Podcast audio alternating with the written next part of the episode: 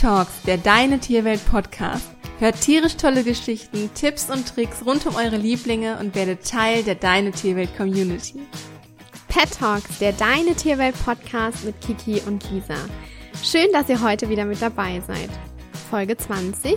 Erste Hilfe beim Pferd.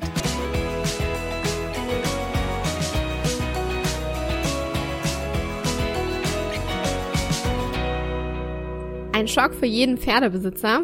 Ihr wollt euren Liebling von der Weide oder aus dem Stall holen und merkt schon von weitem, dass irgendwas nicht stimmt. Manchmal äußert sich das ja durch augenscheinliche Symptome wie Blutung oder Schwellungen. Teilweise ist es aber doch einfach nur euer Gefühl, das euch sagt, dass eurem Pferd, dass es eurem Pferd schlecht geht. Und natürlich wollt ihr eurem Liebling in der Situation so gut und so schnell wie geht helfen. Mhm, deshalb wollen wir euch in der heutigen Podcast-Folge verraten, welche Erste-Hilfe-Maßnahmen beim Pferd sinnvoll sind und wie ihr euch bestmöglich auf den Ernstfall vorbereiten könnt. Erste Hilfe kann dabei zum Beispiel bedeuten, dem erkrankten Pferd seine Lage zu erleichtern, bis fachmännische Hilfe eintrifft, also bis ein Arzt oder so kommt. Und Erste Hilfe kann genauso heißen, in einer belastenden Situation das Richtige zu tun, weil man sich gedanklich im Vorfeld einfach schon einmal mit dem unschönen Thema beschäftigt und auseinandergesetzt hat. Ich bin so froh, dass mir das noch nie passiert ist. Also ich habe schon des Öfteren Pferde von der Koppel geholt. Aber zum Glück war immer alles gut und es war schon relativ häufig. Ich bin lange Zeit, also lange Jahre geritten. Aber es war Gott sei Dank immer alles gut. Ich glaube, ich wäre auch sonst im ersten Moment total überfordert gewesen mit der Situation. Ja, das glaube ich dir. Deswegen ist es ja gut, dass wir in dieser Podcast-Folge ein paar Tipps für euch parat haben. Ja. Grundsätzlich ist es nämlich wichtig, den Notfall so früh wie möglich zu erkennen und auch beurteilen zu können. Dabei ist es natürlich hilfreich, dass man als Pferdebesitzer sein eigenes Pferd sehr gut kennt. Jedes einzelne Pferd hat ja seinen eigenen Tagesrhythmus, der meistens nach einer ähnlichen Routine abläuft. Und so gibt es Zeiten, in denen wird geschlafen, getrunken, gefressen oder auch gespielt oder Fellpflege betrieben. Die Tätigkeiten finden nicht nur meistens zur gleichen Zeit, sondern auch an den gleichen Orten oder Plätzen statt. Stimmt diese Tagesroutine nicht, kann das ein erstes Anzeichen für eine eventuelle Erkrankung bzw. auch Verletzung eures Pferdes sein. Ist dann wirklich ein Notfall eingetreten, gilt es, Ruhe zu bewahren, nicht panisch zu werden oder vorschnell zu handeln, sondern sich zunächst einen Überblick über die Situation zu verschaffen. Ihr solltet euch zunächst also fragen, was passiert sein könnte, wann es in etwa passiert ist und ob Menschen oder Tiere sich in unmittelbarer Gefahr befinden. Wer kann euch helfen? Wie könnt ihr euch selbst helfen und was braucht ihr dafür? Wo könnt ihr telefonieren oder wo könnt ihr vielleicht Hilfe holen? Am besten ist es immer, man bereitet sich schon im Vorhinein auf diesen Ernstfall vor, damit man auch ganz genau weiß, was zu tun ist, falls es oder falls man dann in so eine Situation kommen sollte. Ja, und was eben ganz, ganz wichtig ist bei der ersten Hilfe, dass man erstmal dafür sorgt, dass man selber unbeschadet bleibt. Also es hilft natürlich nichts, ähm, wenn wir uns in dieser Situation selber noch verletzen oder das Pferd steigt und uns verletzt, weil wir totale Panik machen. Ähm, deshalb ist es einfach gut, ruhig zu bleiben und um effektiv handeln und helfen zu können, müssen wir selber erstmal unversehrt bleiben. Also ja. stellt euch einfach zum Beispiel vor, ihr macht einen Gruppenausritt im Gelände und es passiert ein Unfall. Und um richtig helfen zu können, müsst ihr die Unfallstelle sichern und dafür sorgen, dass ihr euch eben nicht selber noch verletzt. Oftmals sammeln sich in solchen Situationen schnell Schaulustige und die stehen ne-, eben nicht nur selten im, im Weg rum und verunsichern Verunglückte und Helfer. Seid da gerne mutig und scheut euch nicht davor, die Unbeteiligten wirklich wegzuschenken. Ja, ganz, ganz wichtig auf jeden Fall. Natürlich solltet ihr, wenn es eurem Pferd schlecht geht, immer so schnell es geht einen Tierarzt rufen, um zu erkennen, wie schlecht es eurem Pferd geht und die Situation vorab selbst etwas einschätzen zu können, hilft es auch, die PAT-Werte des Pferdes zu kennen und zu beobachten. PAT steht dabei nämlich für Pulsschlag pro Minute, Atemzüge pro Minute und die Temperatur. Bei einem gesunden Pferd misst man zwischen 70 bis 120 Pulsschläge pro Minute, 8 bis 16 Atemzüge pro Minute und eine Körpertemperatur von 37 bis 38 Grad Celsius. Den Pulsschlag kann man übrigens für 15 Sekunden auch messen und dann mit 4 multiplizieren, sodass sich ja der Pulsschlag für eine Minute berechnen lässt. Ihr fühlt ihn am besten an der Unterkiefer oder wahlweise auch an der Mittelfußarterie. Am besten schreibt ihr euch diese PAT-Werte äh, auf, also von eurem gesunden Pferd einmal auf und hängt diese im Stall auf oder legt sie in den Putzkasten, einfach so, dass ihr sie immer griffbereit habt, wenn ihr sie benötigt. Sie helfen euch dann nämlich dabei, Krankheiten einfacher zu erkennen und können eine wichtige Information für den Tierarzt darstellen, wenn er dann auch vor Ort ist. Lisa, hattest du die PAT-Werte immer im Kopf oder hast du dir die auch irgendwo notiert oder hingelegt? Also ich hatte die tatsächlich immer in meinem Spind hängen. die hingen direkt an der Türe. Aber mir war es halt eben auch wichtig, dass ich sie auswendig wusste. Das gab mir auf jeden Fall Sicherheit. Und auch die Telefonnummer vom Tierarzt, ähm, die hatte ich entweder der, in der Kurzwahl oder auf der Kurzwahltaste im Handy. Und ähm, die Nummer von der Klinik, die hing bei mir auch immer am Spind. Das hat mir einfach ein bisschen mehr Sicherheit gegeben. Und du ja. weißt ja nicht, wie es in, in so einer Notsituation ist denkst du da dann wirklich an die PAT-Werte? Und das ist immer ja. besser, man hat die sich aufgeschrieben. Ja. Auf jeden Fall. Mhm. Ja, und welche Erste-Hilfemaßnahmen ihr bis zum Eintreffen des Tierarztes treffen könnt, hängt natürlich von der Art der Krankheit oder von der Verletzung ab. Ähm, wir gehen nun die häufigsten Notfallsituationen durch und sagen euch, wie ihr euch in diesen Fällen verhalten solltet.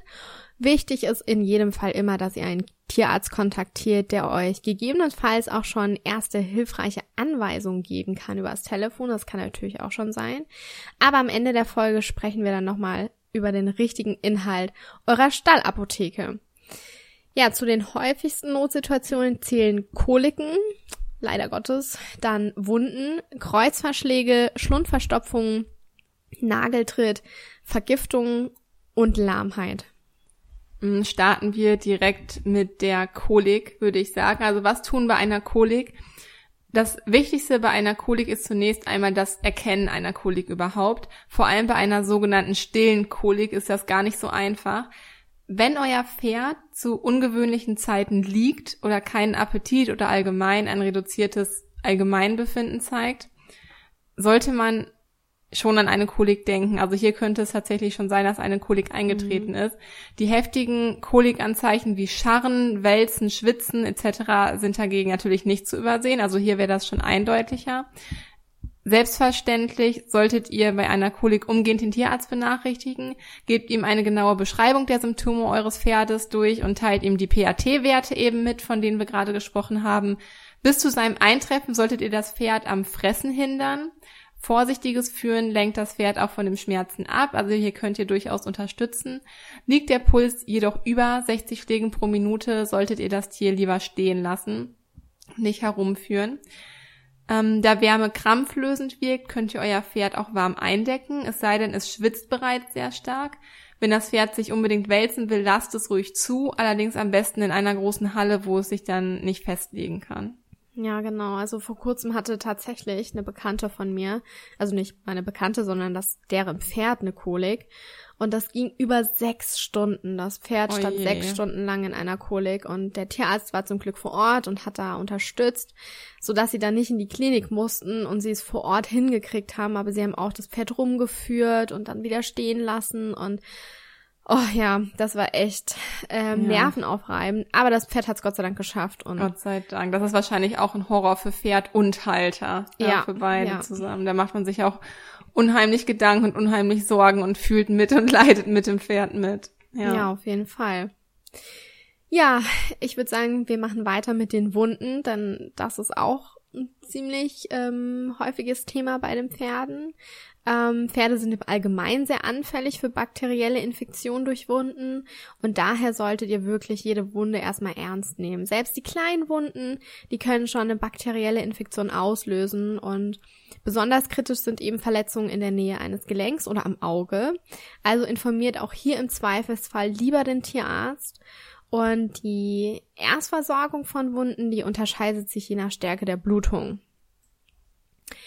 Ist es bei eurem Pferd eine stark blutende Verletzung, zum Beispiel bei Durchtrennung eines Gefäßes, dann solltet ihr bis zum Eintreffen des Tierarztes einen Druckverband anlegen, legt hierzu ähm, zunächst im Bereich der Wunde eine Kompresse auf und darüber bringt ihr dann einige Lagen Verband an.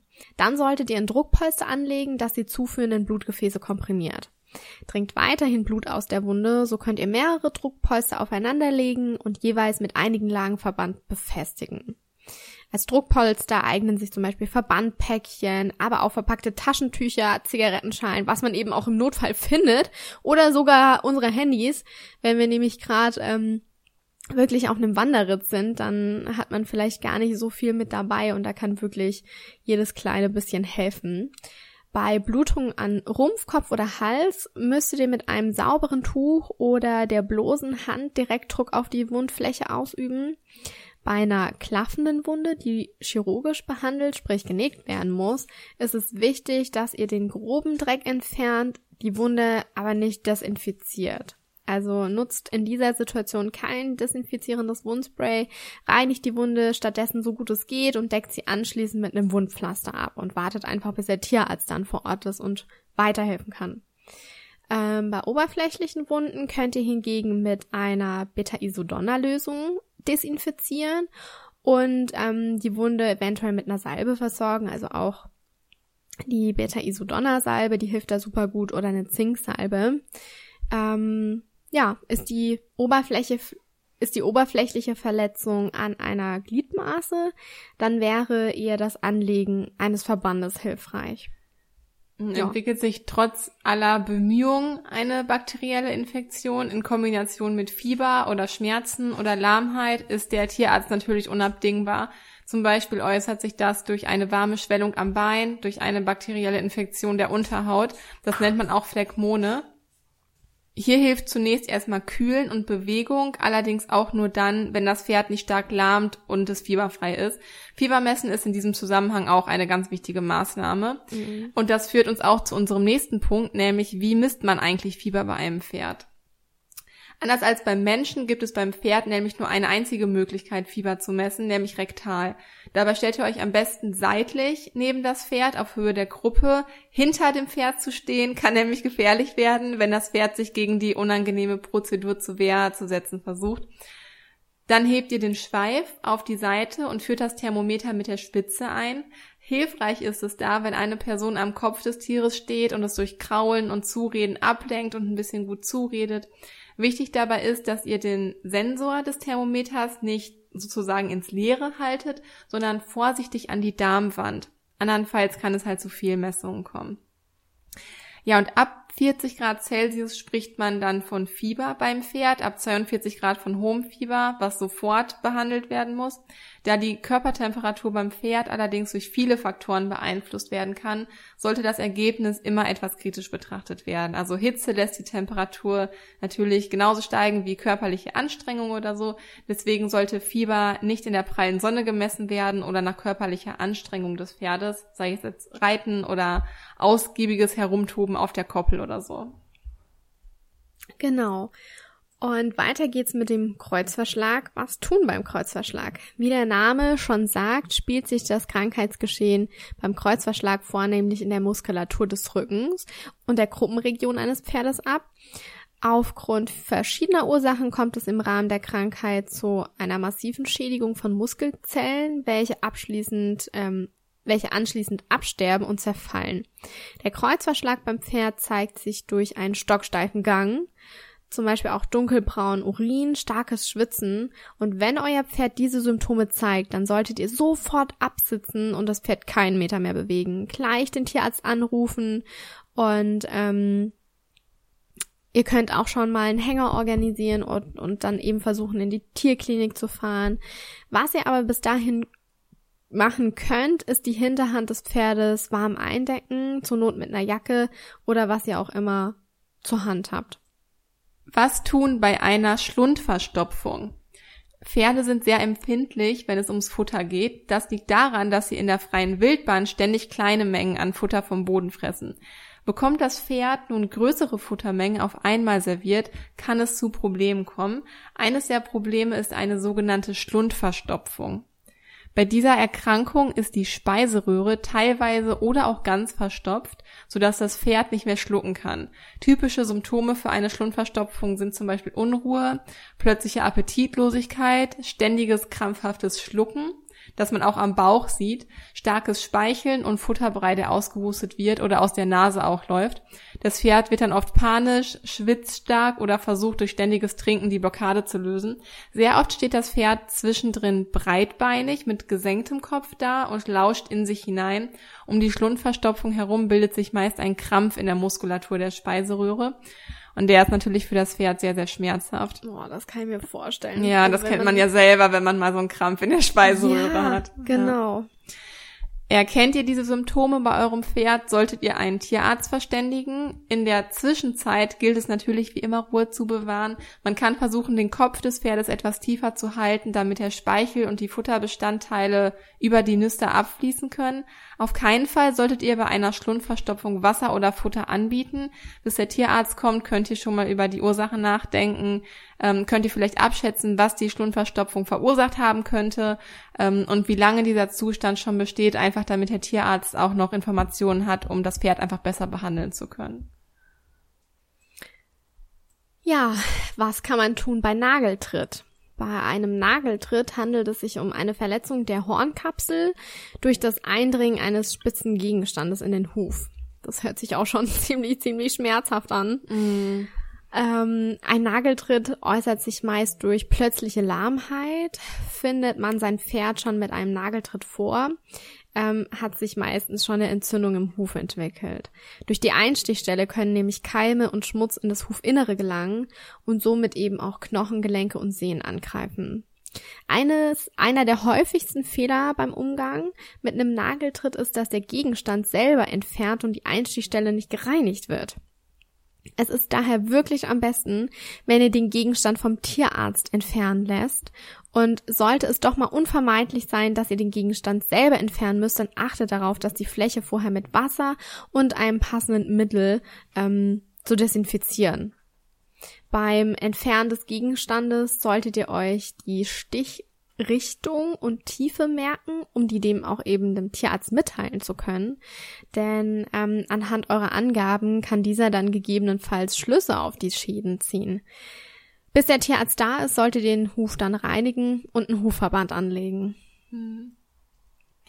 Was auch des Öfteren mal vorkommt, sind Vergiftungen. Also vermutet ihr bei eurem Pferd eine Vergiftung, zum Beispiel durch die Aufnahme von Giftpflanzen, Chemikalien oder schimmeliges Futter. Ähm, so könnt ihr bis zum Eintreffen des Tierarztes eigentlich nur noch eines tun, nämlich verhindern, dass noch mehr Gift aufgenommen mhm. wird. Wenn der Tierarzt dann eingetroffen ist, ist dieser dankbar über jeden Hinweis, um welches Gift es sich möglicherweise handeln könnte. Also da einfach mal aufmerksam sein und gucken, ähm, was die Vergiftung ausgelöst haben könnte und das Pferd halt so schnell wie möglich dort wegführen. Was mir dann zum Beispiel geholfen hat, ähm, als ich damals noch geritten bin, ich habe mir aufgeschrieben, welche Giftpflanzen auf ähm, Feldern oder Wiesen mhm. eben stehen können und was das Pferd für Symptome zeigt. So hast du eben schon mal einen kleinen Plan und, und weißt, okay, das könnte mein Pferd vielleicht gefressen haben ähm, und man ist da nicht so ganz planlos. Ja, super guter Tipp. Ja. Ja, kommen wir zum letzten Punkt. Was tun bei Lahmheit? Äh, bei einer hochgradigen Lahmheit, also bei einer Lahmheit im Schritt, sollte der Tierarzt auf jeden Fall wieder informiert werden. Bis dahin gilt strikte Boxenruhe. Es ist immer hilfreich, wenn ihr als Pferdebesitzer euch das Bein eures Lieblings in der normalen Verfassung gut einprägt. So könnt ihr dem Tierarzt hilfreiche Hinweise auf Veränderungen an der Gliedmaße, äh, zum Beispiel auf Schwellungen oder so geben. Im Akutfall ist Kühlen immer gut, da eine hochgradige Lahmheit durch Hufgeschwüre, Hufrehe, aber auch Frakturen und Fissuren ausgelöst werden kann es ist einfach schwierig, eine allgemeine Empfehlung zur Behandlung zu geben. Also Boxenruhe und Tierarzt sind aber in jedem Fall erstmal so der richtige Weg. Ja, das waren erstmal die häufigsten Notfallsituationen, die wir beim Pferd vorfinden. Für einen Großteil der Notfälle seid ihr mit diesem Wissen eigentlich schon ganz gut vorbereitet. Um die erste Hilfemaßnahmen aber auch treffen zu können, empfiehlt es sich immer, eine Stallapotheke bereitzuhalten. Was dort alles hineingehört, listen wir euch nun zum Schluss gerne nochmal auf. Ihr könnt euch jetzt gerne auch einen Zettel und einen Stift zur Hand nehmen und die folgenden Punkte mitschreiben, falls da irgendwie was Wichtiges für euch dabei ist, was vielleicht noch nicht in eurer Stallapotheke ähm, mit dabei ist. Und ähm, genau, schreibt es euch super gerne auf. Genau, also mir hat das immer ganz, ganz viel Sicherheit gegeben und ich hatte auch immer einen kleinen Koffer mit dabei. So, äh, den habe ich immer für den Notfall gepackt, der war in meinem Spind. Und ähm, Beta-Isodonna-Salbe hatte ich sogar immer im Putzkasten. Aber in jedem Fall gehören in die Stallapotheke sterile Wundauflagen. Am besten nicht haftend. Dann Polstermaterial wie Watte, Synthetikwatte oder Fertigverbände. Ähm, selbsthaftende elastische Bandagen. Klebeband ist natürlich immer von Vorteil. Eine Verbandsschere und eine gebogene Schere. Desinfizierende Lösungen wie zum Beispiel Jod, also Beta-Isodonna oder H2O2-Tabletten. Dann eine Wundsalbe zum Abdecken kleiner oberflächlicher Wunden. Ein Fieberthermometer, um eben Fieber messen zu können. Aluminiumspray und eine Kühlkompresse. Ja, das war so immer in meinem kleinen Notfallkoffer drin und eben halt auch ähm, die Karte mit den PAT-Werten und welche möglichen Giftpflanzen es gibt. Ja, wir hoffen, wir konnten euch mit unseren Tipps zur ersten Hilfe beim Pferd weiterhelfen und euch ein wenig die Angst vor dem Ernstfall durch gute Vorbereitung nehmen. Wenn ihr die Tipps verinnerlicht und im Ernstfall ruhig bleibt, einen kühlen Kopf bewahrt, dann habt ihr schon das Bestmöglichste für euer Pferd getan. Ja, möchtet ihr noch mehr über die Haustierhaltung wissen? Dann können wir euch übrigens unser Deine Tierwelt Magazin empfehlen. Dort findet ihr ganz, ganz viele spannende Infos zu diversen Themen, unter anderem ähm, auch zu den Tierarztbesuchen. Genau, schaut dazu einfach direkt auf unserer Website www.deine-tierwelt.de vorbei und klickt auf den Menüpunkt Magazin, unter dem euch ganz viele spannende Artikel rund um das Thema Pferd, aber natürlich auch Hund und Katze ähm, vollkommen kostenlos zur Verfügung stehen. Wir freuen uns auch immer über eure Erfahrungsberichte gemeinsam mit eurem Tier. Lasst uns auch sehr gerne einen Kommentar oder eine Bewertung hier auf iTunes da, wenn euch diese Podcast-Folge gefallen hat. Und ja, wir freuen uns schon auf das nächste Mal, wenn euch wieder eine weitere spannende Folge von Pet Talks erwartet. Schön, dass ihr heute wieder mit dabei wart. Bis zur nächsten Folge, eure Kiki und eure Lisa.